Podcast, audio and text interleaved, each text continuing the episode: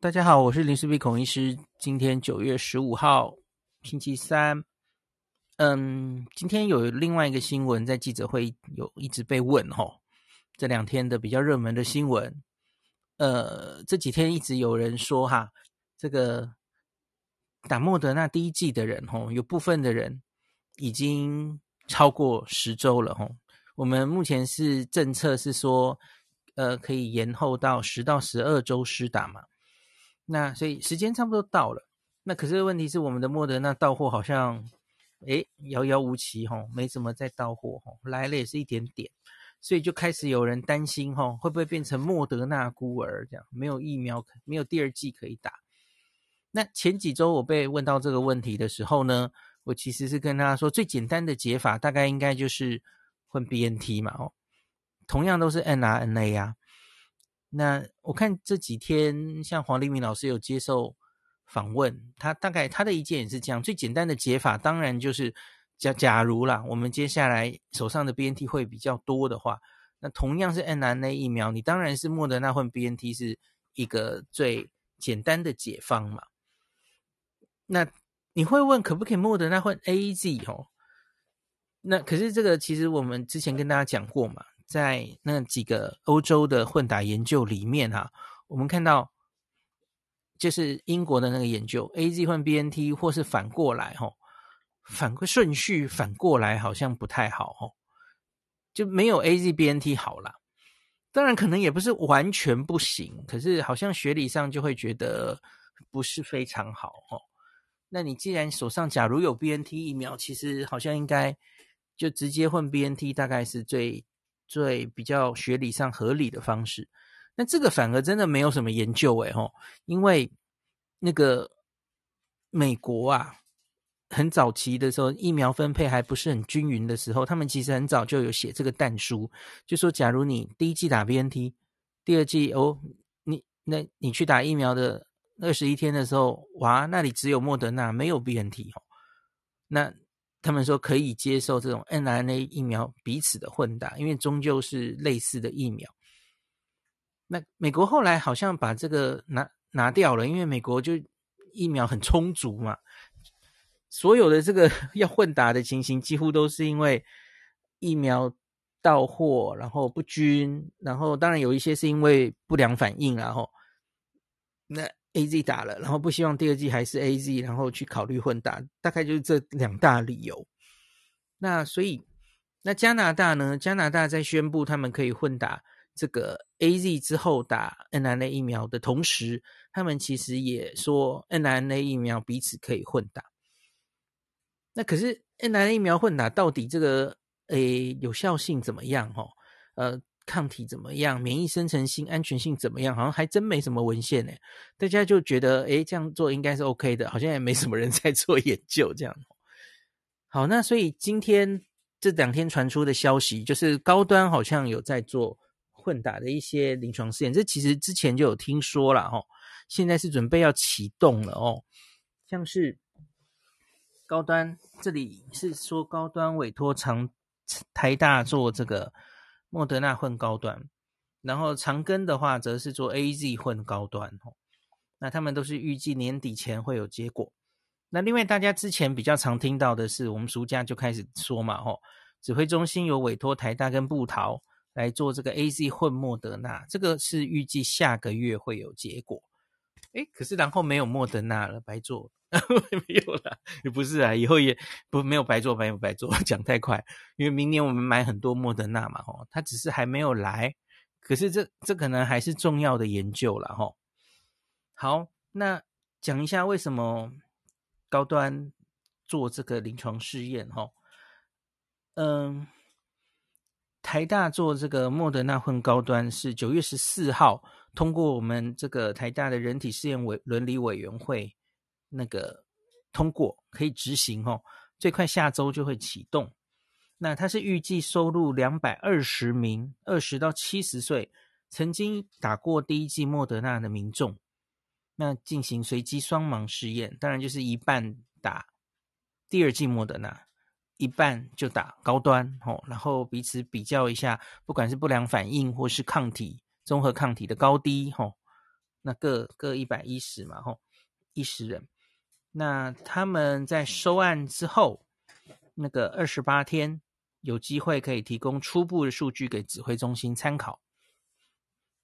那这个这样的一个临床试验，那他们有访问这个计划主持人是谢思明老师，其实就是我的老师嘛，吼，高端高端临床试验的总主持人也是谢医师，吼。那谢医师受访有讲一些，就是为什么会想做这个临床试验的一些理由啦，吼。那我看一下，这个有这里有更详细。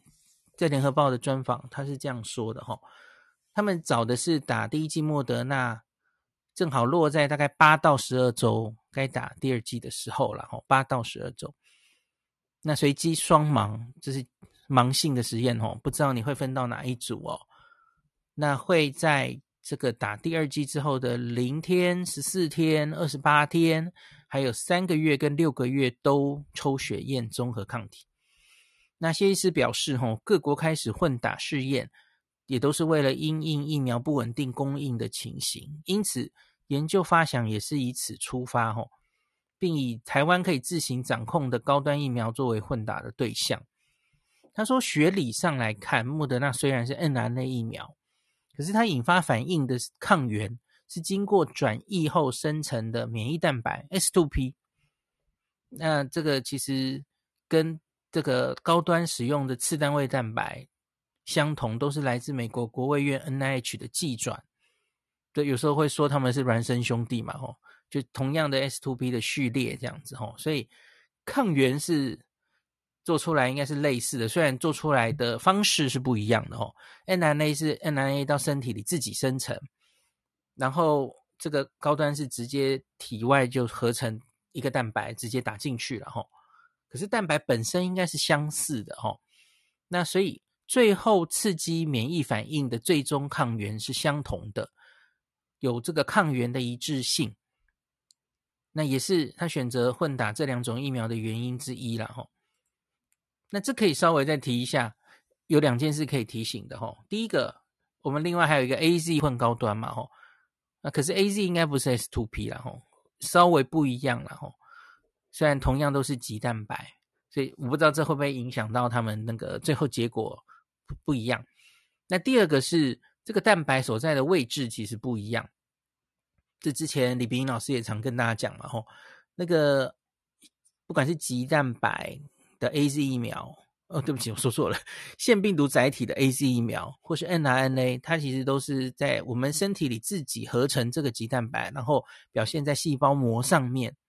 那可是高端的话，它就是从身体，它在细胞外了吼，所以位置不一样。虽然蛋白可能一样，可是位置不一样。那这样是不是还可以顺利的引发同样的抗体？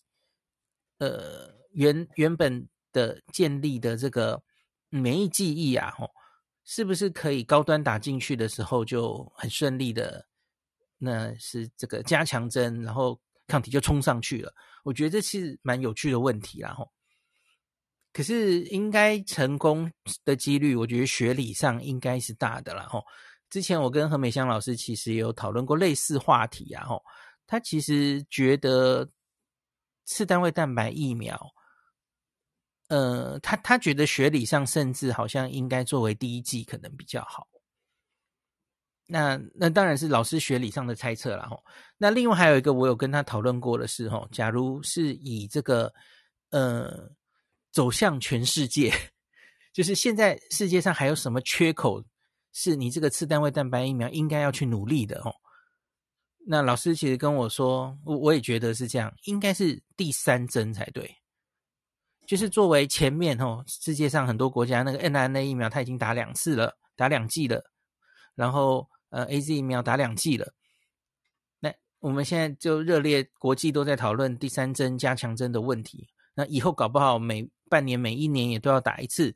那可是，假如一直打这些不良反应比较大的疫苗，当然有可能有风险嘛。那你每打一次疫苗都十几 percent 发烧几率，这啊，然 后每打一次，搞不好心肌炎几率更上升，谁知道？不知道嘛。那所以呢，假如真的需要这么长打哦，那安全性比较高的这个次单位蛋白疫苗，当然应该是一个很好的这个介入这个市场的一个缺口嘛哦，是全世界疫苗还是缺的，然后这是你可以除了 primary 就是直接先打两剂之外，你可以作为其他疫苗的加强剂嘛，接续的，这也是一个很大的市场。那所以。以以全走向全世界来说，我觉得他往这个方向做是对的。那可是现在做的是第二季吼，第二季真的也有这么大市场吗？就是有没有别的国家吼？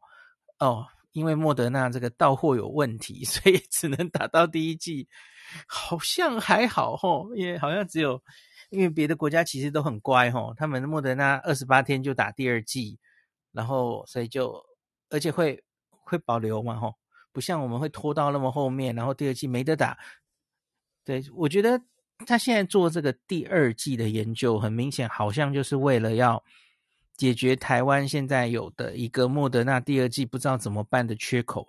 好，的确是为了这个发想做的哈。可是，可是，我觉得这件事有这么，你用政治性的呃想法去说啊，所以政府好坏哦，那什么？诶，你就你就是要想帮招高端找出路啊。然后我打莫德纳，我就是想要第二剂莫德纳啊。啊，那你你塞高端给我，就会有这种情绪的发言哦。那可是我自己觉得，就像高端疫苗让国人有一个这样的选择。那假如他现在以后啦做出来这个混打吼，不管 AZ 混高端或是莫德纳混高端。诶，做出来还不错哈，比方说它不良反应远比第二季打 AZ 或是打莫德纳少，然后综合抗体也没有输给他，甚至更好，还可以去测 T 细胞反应等等的嘛吼。那有一些人，我觉得会愿意打呀，总会有人愿意打的，就跟高端也也是一些人愿意打嘛吼。那我觉得多一种选择有何不可？那没有人会强迫你打任何东西呀，所以我觉得其实没有什么好骂的吧。反正就多一个选择。那你不相信，你你觉得高端不会成功的齁？那你不相信高端，然后那那混莫德纳，你是打着莫德纳的人，然后你就瞧不起高端，就觉得啊，怎么可以这样齁？那反正你也不会去混打高端嘛，那那就这样啊。那有人会愿意打？我觉得，假如可以，因为台湾疫苗相对是比较缺的时候，哈，那假如可以解决部分的问题，有人愿意打。像我，我其实也听过有些人这样说，虽然我不知道他是真心的这样说，他就说，我其实原来想等高端的啊，我很支持国产的东西或怎么样，我心里很想打，可是没办法啊，大家都说疫苗来了。该你打就去打，所以我只好去打了 AZ，我只好去打了莫德纳。我还蛮常听到这种言论的。那现在假如做出来混打可以，那你就可以高高兴兴的去打第二季的高端了。我没有在讽刺人哦，拜托，我没有在讽刺人。我觉得真的有人心里是这样想的，我不知道多少，可是也许有。那做出来，假如高端是可以这样混打的，那那就他们可以开开心心的打到高端啊。然后也获得，也许是很不错的抗体啊，没做出来你怎么知道哦？好，那一个是这样啦，那一个是其实也不用太，因为高端目前还有一个问题，就是它量产到底成功能成功到什么地步？我目前是还没有看到，因为大家知道它封间每次都一小批一小批，你有没有注意到哦？我觉得它量产好像还没有跨过那个坎哦。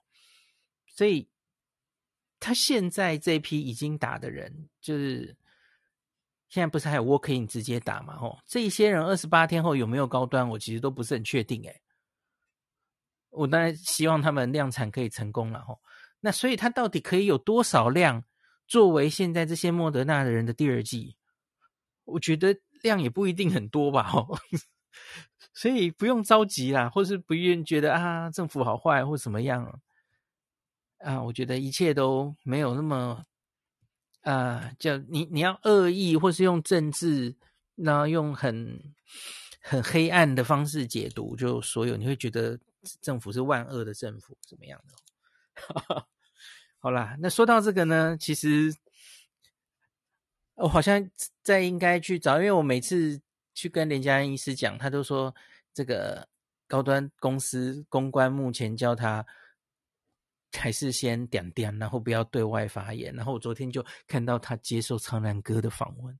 好，没事，因为我觉得累积了一些对高端的问题，其实我还蛮想问他的哦。比方说这两天，第一个是他他代表高端又出席了两次 WHO 的会议嘛，吼，大家应该都有看到。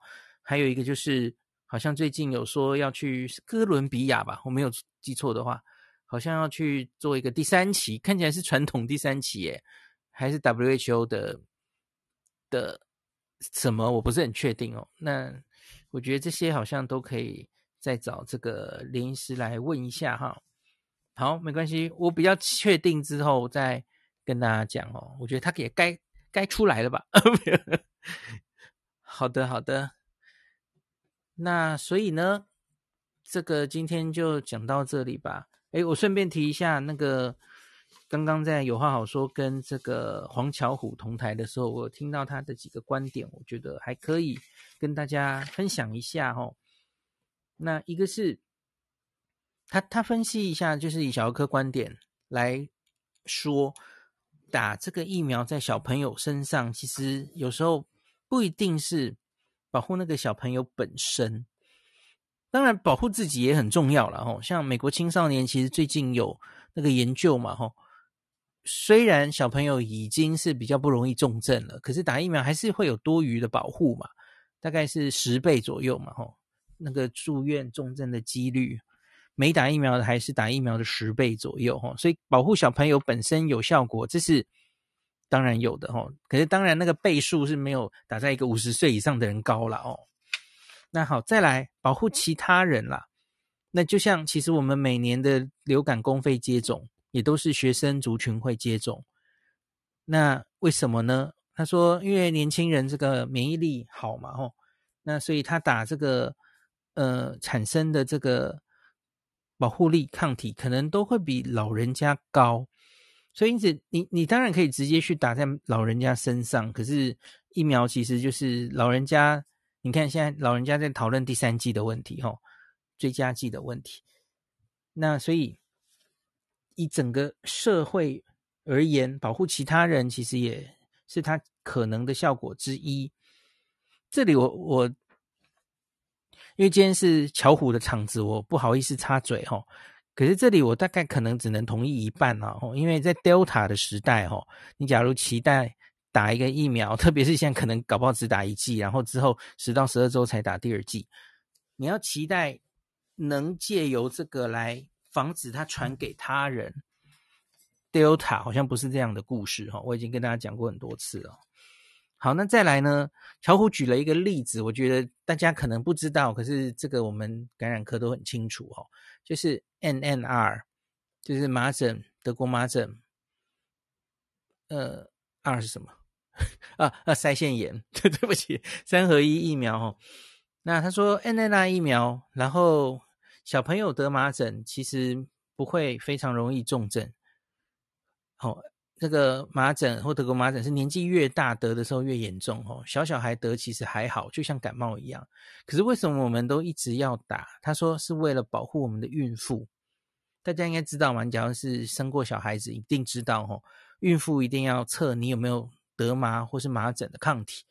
因为万一孕妇在产就是生产怀孕的时候得到这两个病毒，德国麻疹会有非常高的这个畸胎的问题，吼，生出不正常的小朋友的问题。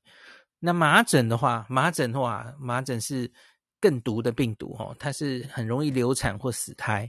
所以对孕妇来说，其实我们整体要把麻疹跟德国麻疹控制好，是为了孕妇。对，不能让孕妇在社区中能得到麻疹或得过麻疹哦。对，这是一个好例子哦。打在小朋友身上，那是为了，其实最重要的是保护孕妇，就是你不一定是只是保护打疫苗的那群人而已哈。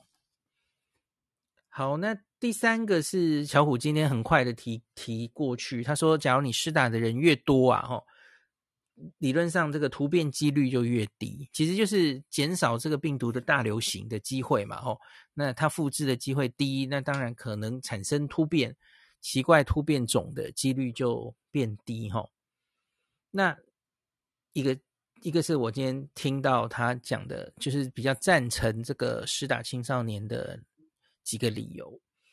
好，那再来还有一点，我觉得可以跟大家分享的是，哈，打这个第三针，今天我们有谈到这个所谓的 booster 嘛，哈，他说第三针不是只拉高抗体而已，他说你假如遇到这个病毒啊，就是打疫苗了，哈，或是遇到病毒都一样，随着第二次、第三次你遇到病毒，那个产生的免疫力的广度会越来越好。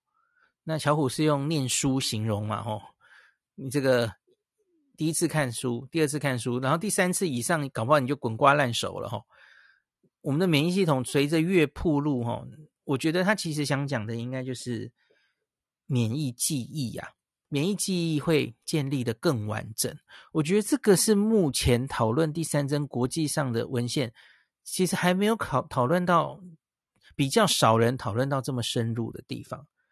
因为这个重点是什么？因为有有很多人在担心说，难道我们以后每半年都要再打一次这个疫苗，每半年抗体就掉下来，是这样的吗？我我个人或是巧虎很明显应该没有觉得一定是这样哈，因为打了第三针之后，加强针之后，可能他就可以建立比较好的免疫记忆了。那他下次真的遇到感染的时候，它可能就来得及产生多量的抗体，然后这次就会让你完全不会有传染力，或是怎么样哦。那抗体可以及时出现的够多，或者让你完全不会受感染，完全挡掉也不一定哦。那所以我觉得就是黄医师说的这个这个免疫记忆，然后免疫力的广度哦。所以我我倒没有那么悲观，说，诶，所以这个疫苗会不会以后每半年、每一年都要打一次？哈，搞不好这个疫苗其实本来就是，后来我们看资料，回头这个看起来，它其实本来就应该需要三针，也许会是这样啊，可这个不知道了，哈，这当然是之后的研究才会告诉我们答案，哈。那我觉得其实也是我们人类对于免疫记忆啊，我们对于免疫力能侦监测的东西，其实真的还有限啊！吼，我我们能怎么样好好的监测？诶，这个人的其实免疫记忆已经够了吼，所以他下次遇到大概这打这三针，他就已经可以维持非常久了，因为有很足够的免疫记忆。没有，我们人类目前还没有那么好的侦测免疫力的工具吼。那抗体是最好检验的，那可是就随着抗体上上下下在大家在那边担心吼，那可是免疫力远比我们想象中的复杂。好，这是我过这个同台一小时，我觉得可以跟大家好好分享巧虎的一个观点。好，今天就讲到这儿吧。